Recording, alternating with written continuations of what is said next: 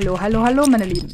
Freut mich mega, dass ihr heute wieder dabei seid bei Tief ins Glas geschaut. Wenn ihr die letzten Male reingehört habt, dann wisst ihr schon, warum der Mensch dem Alkohol so zugetan ist und wie Alkohol überhaupt entsteht. In dieser Folge gehen wir etwas in die Tiefe. Ich freue mich mega drauf, denn heute gewinnen wir endlich einen weitreichenden Einblick in die Geschichte. Wir schauen uns an, wie die ersten Kulturen lebten warum Bienen eine so große Rolle für den, ich sag jetzt mal, Urzeitfusel spielten.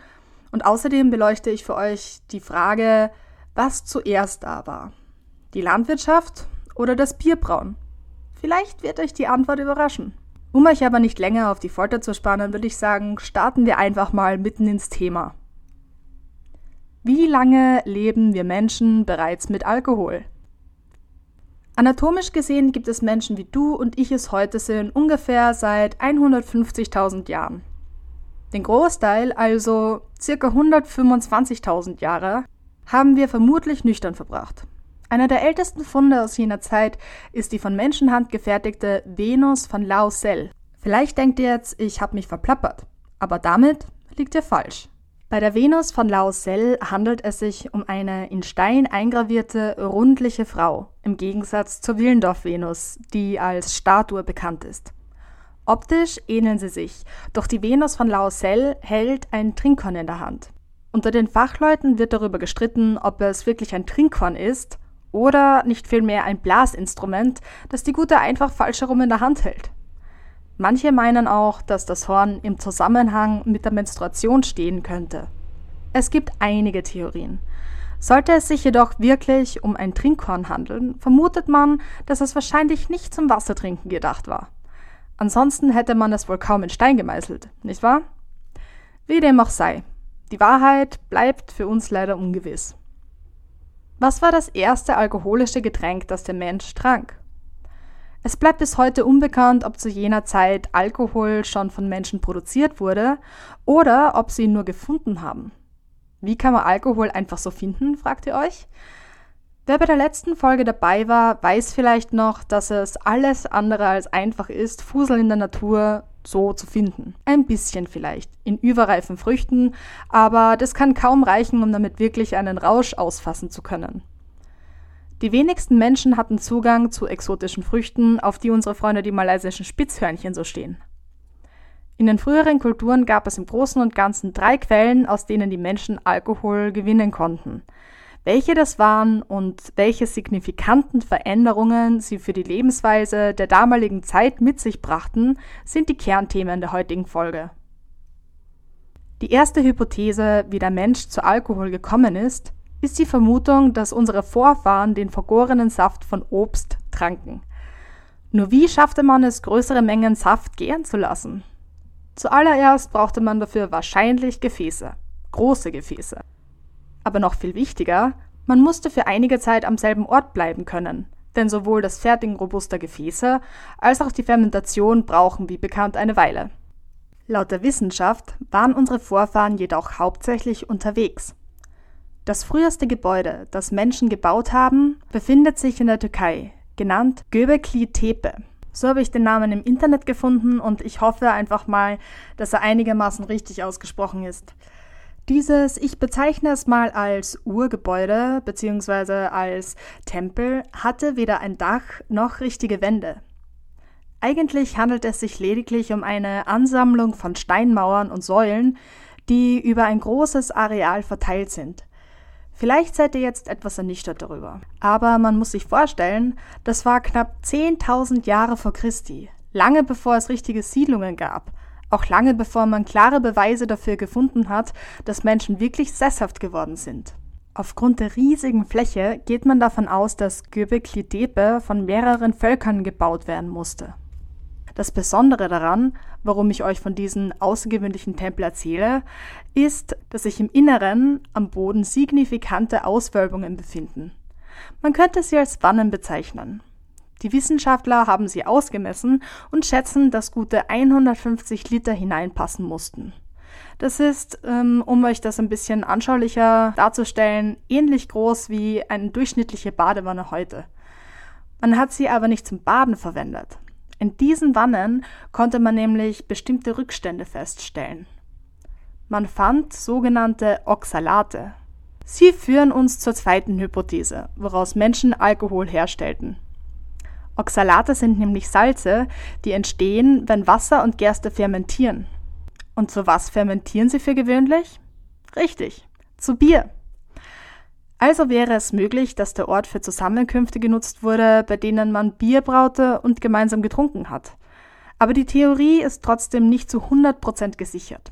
Wie so oft gibt es auch noch andere Theorien über den Nutzen des Tempels. Manche Archäologen vermuten, dass die Menschen damals nur ihr Getreide aufweichen wollten, um es leichter essen zu können.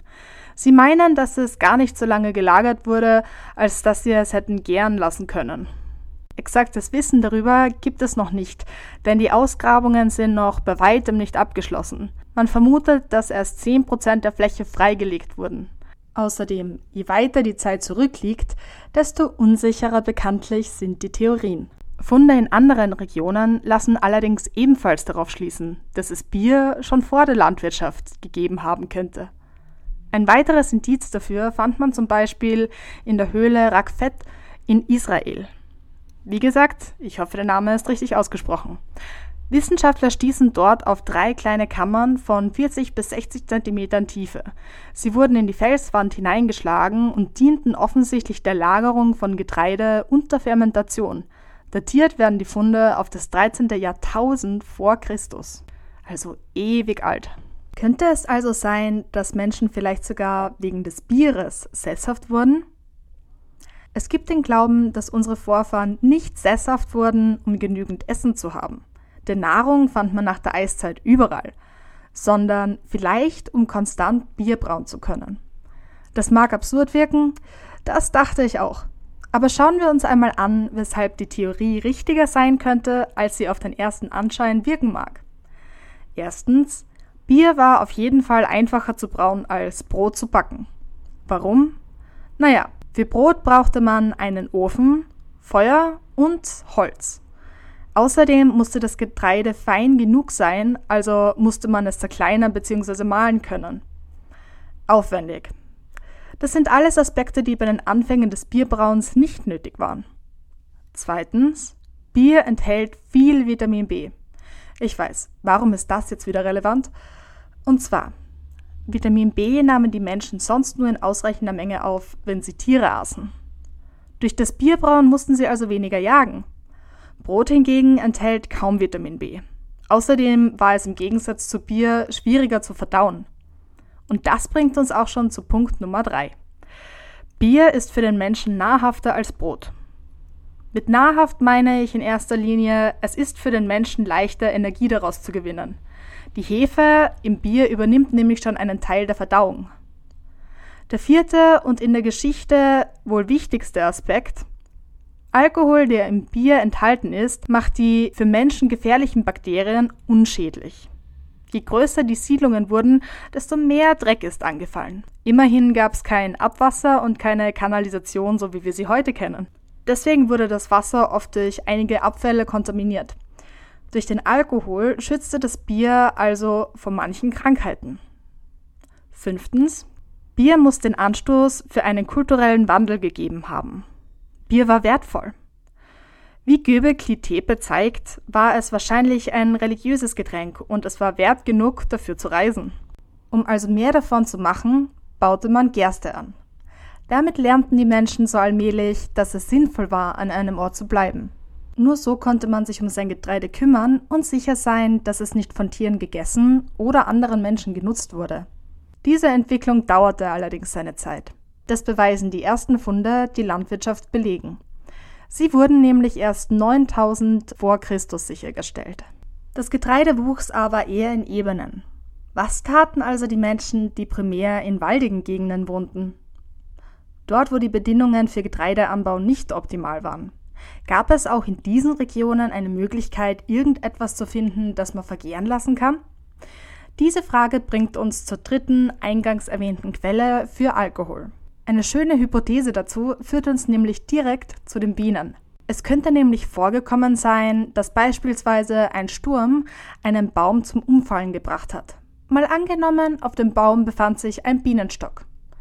Das am Boden liegende Nest wäre daraufhin vom Regen geflutet worden. Unweigerlich hätte sich das Regenwasser mit dem Honig vermischt. Wenn der Wasseranteil dabei circa doppelt so hoch war wie der des Honigs und das für gewisse Zeit so blieb, dann fermentierte das Gemisch. Na, schon eine Ahnung, wovon ich rede?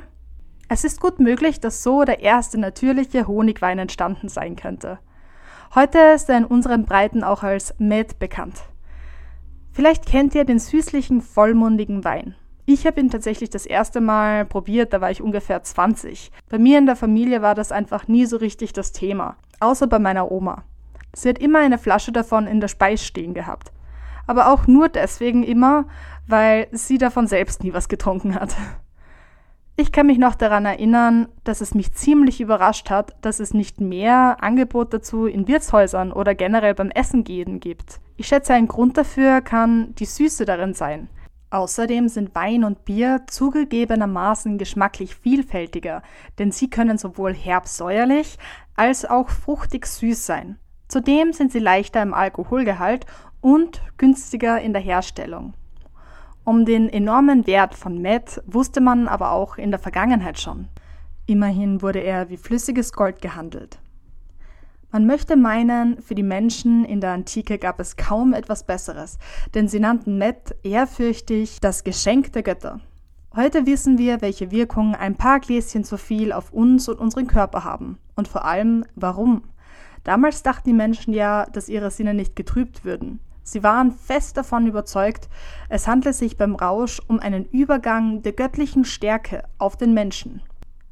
Nicht gefunden, sondern bewusst hergestellt wurde Matt vor 3500 Jahren.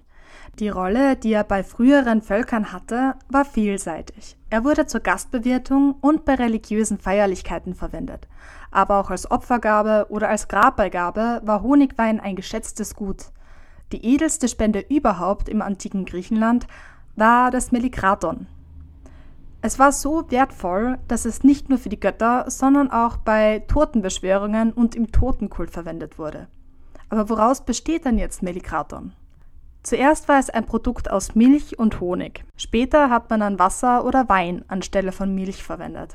In germanischen Kulturen, vor allem bei den Wikingern, war Met ebenso wichtig bei der Zelebration.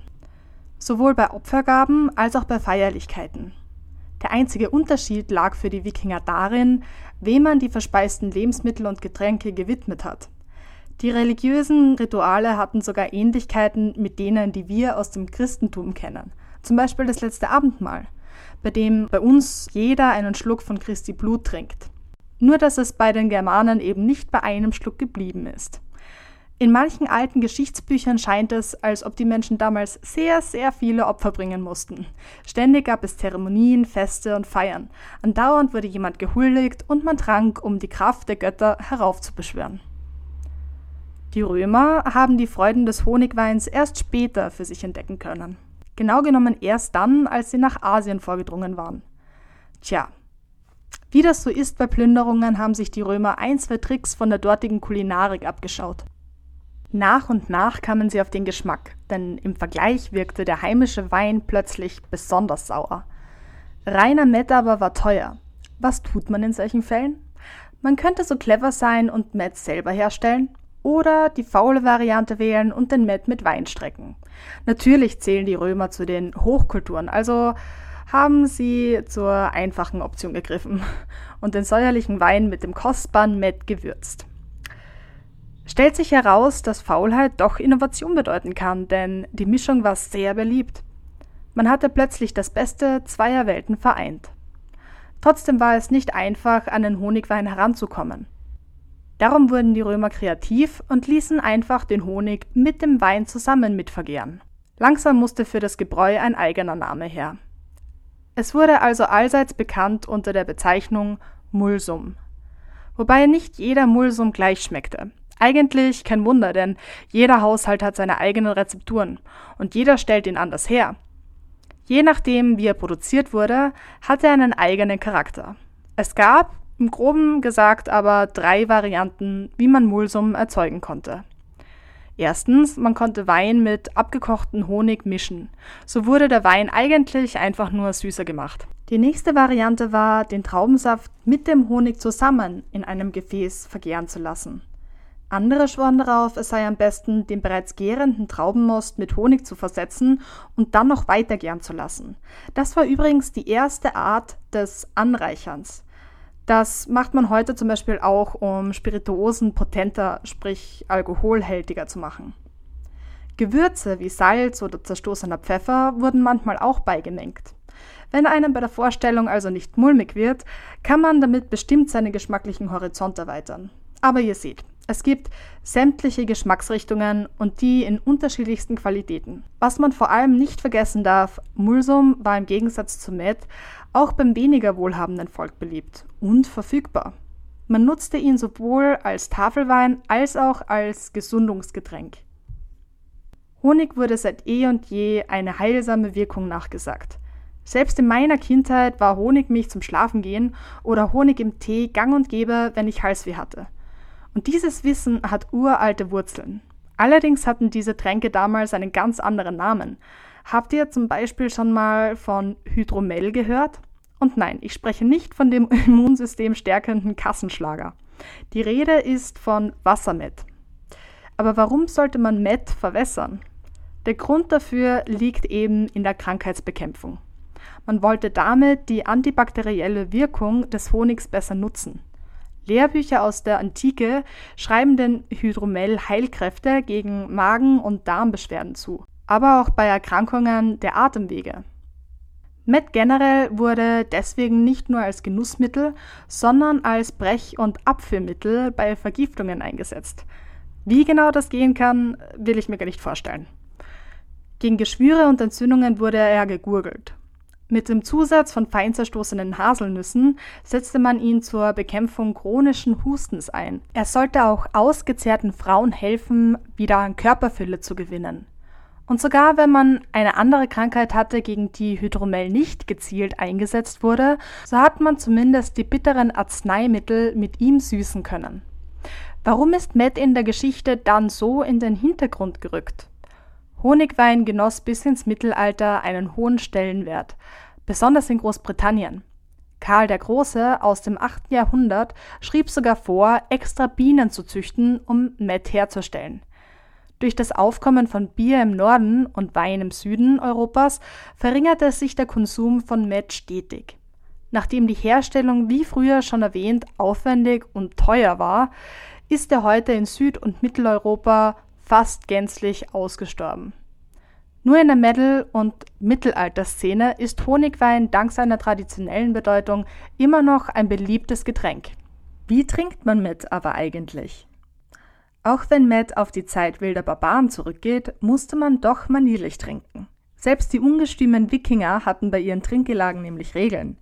Manche dieser Regeln finden sogar heute noch Anwendung. Beim gemeinschaftlichen Trinken war es zum Beispiel Usus, dass ein Trinkhorn die Runde machte. Ein Klischee, das tatsächlich wahr ist. Trinkhörner waren aber nicht so alltäglich, wie man annimmt. Viele wurden aufwendig verziert und mit wertvollen Materialien geschmückt. Sie enthielten zahlreiche Details, die sogar stammesspezifisch sein konnten. Deshalb waren Trinkhörner eher als repräsentative Trinkgefäße für besondere Anlässe gedacht, beispielsweise für den Willkommenstrunk eines Gastes oder eben auch für kultisch-religiöse Handlungen. Heute trinkt man mehr sowohl aus der Tasse als auch aus dem Glas, abhängig von der Jahreszeit. Und das hat seinen Grund. Warmer Met diente früher als Nahrung. Die Wikinger oder generell die nordischen Kulturen haben Honigwein nicht nur getrunken, um sich zu berauschen, sondern in erster Linie auch, um die Winterkälte besser ertragen zu können.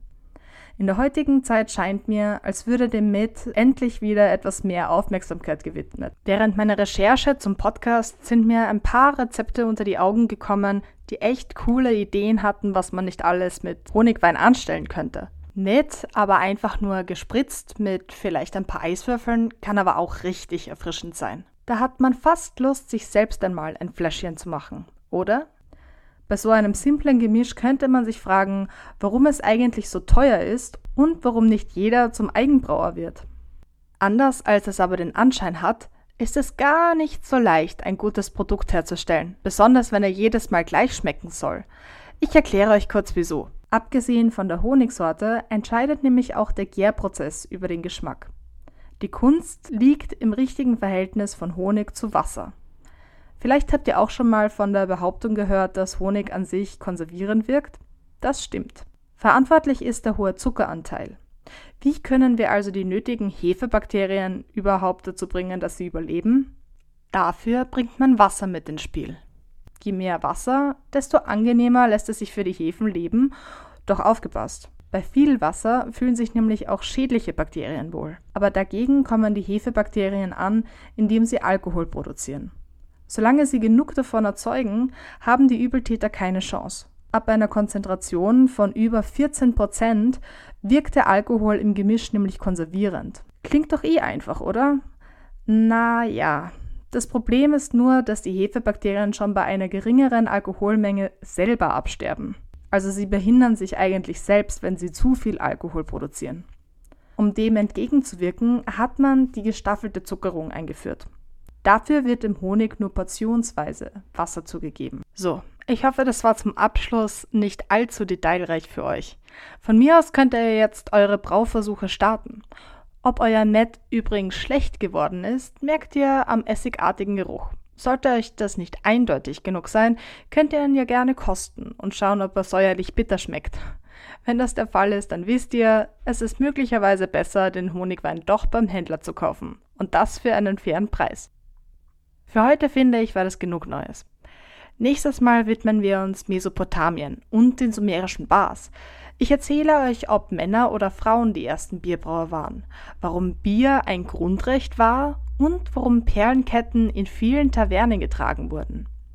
Das und vieles mehr gibt es dann in zwei Wochen zu hören. Wenn ihr den Podcast spannend findet, Anregungen oder Verbesserungsvorschläge habt, dann schreibt mir einfach oder folgt dem Podcast auf Instagram. Da werden noch immer wieder ganz spannende Fakten gepostet. Ich freue mich immer riesig über eure Rückmeldungen. Bis hoffentlich zum nächsten Mal bei Tief ins Glas geschaut. Alles Gute, eure Nismo.